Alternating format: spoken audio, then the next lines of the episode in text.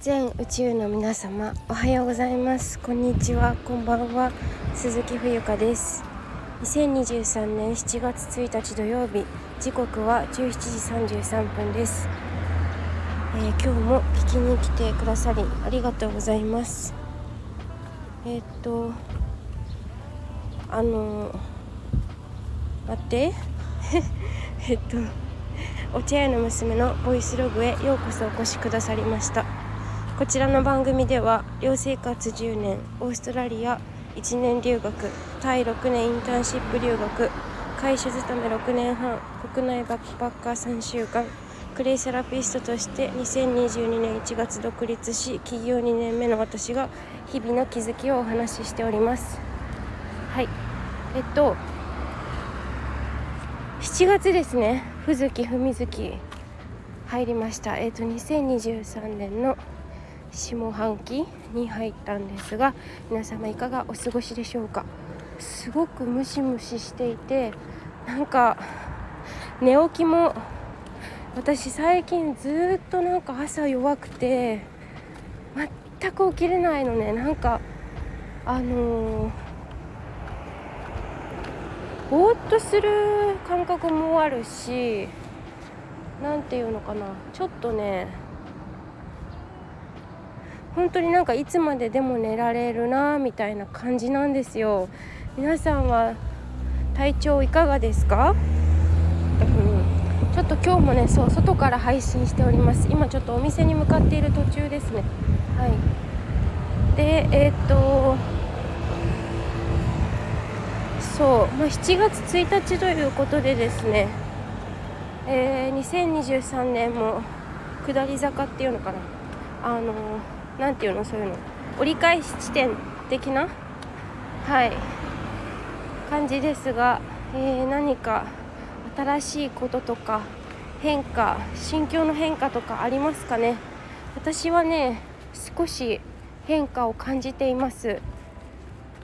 まあなんかこの前回の配信でもお話ししたように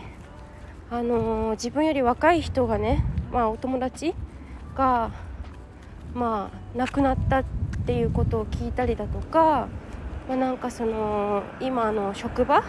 を離れるっていうことを決断して先方に伝えるとかですね。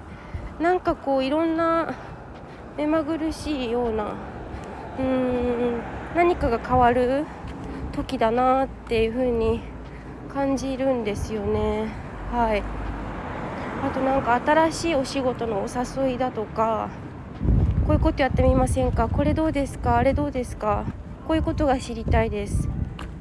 あなたの考えが知りたいです。冬香さんのこういうとこが魅力的なんですけどみたいなお話をすっごくいただくんですよね。そうそれでえっ、ー、とそうまあ私が何を言いたいかっていうとここではあのそういろんな変化はね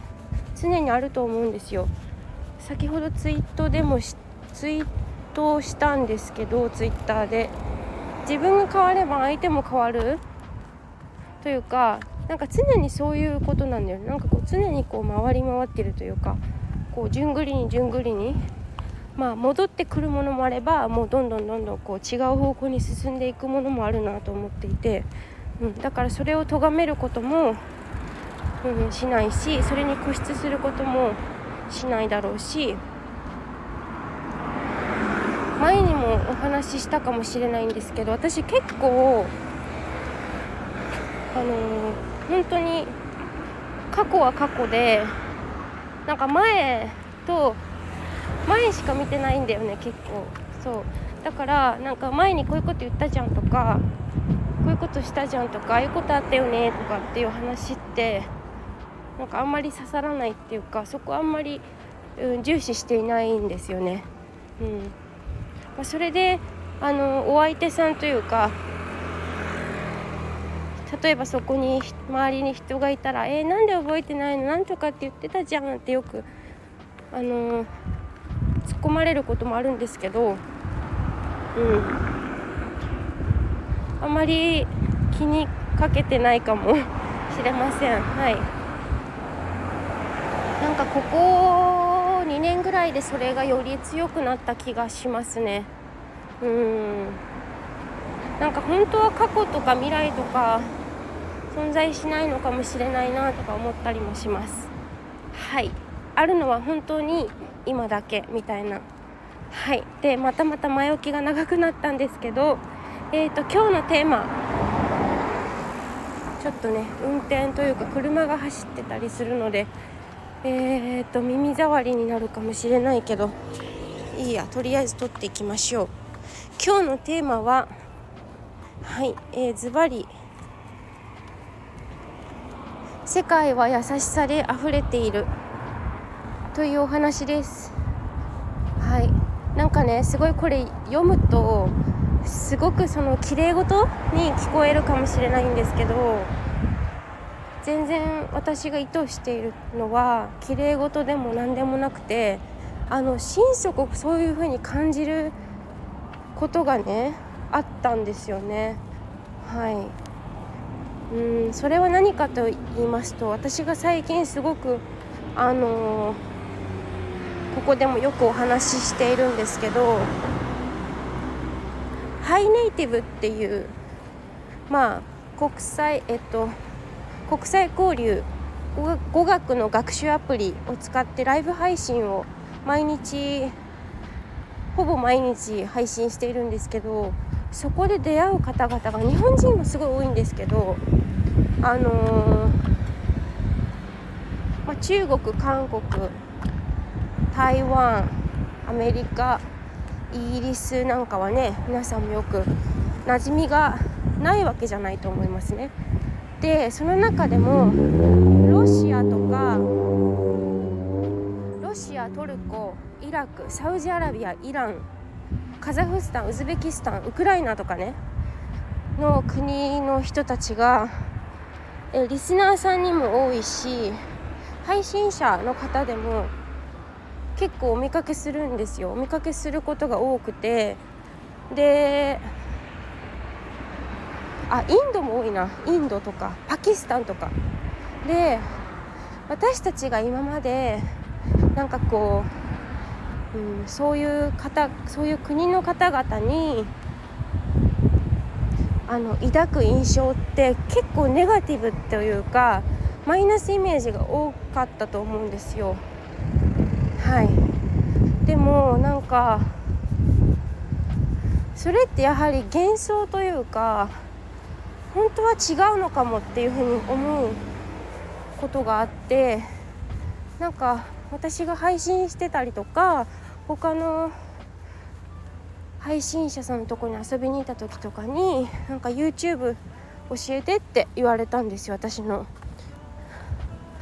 でなんかそれを見ようとしてくれたりとか、うん、であの私の YouTube 登録してくれたんですけど1回でも私ほらあのサブタイトル字幕をつけていないで日本語でずっと喋ってるから彼女はねロシアの人なんですよね。だからあの日本語わからないからちょっと難しいかもみたいなことをやんわりとおっしゃっていてそりゃそうだよなと思って。そうそう。だから私もなんか英語で話すか英語のサブタイトル字幕をつけるかなんかこう工夫をしないといけないなっていうのも一つ気づきとしてあったんですけどなんかいよいよその何て言うのかな地球規模でうん国と国がこう近くなってきてるというかその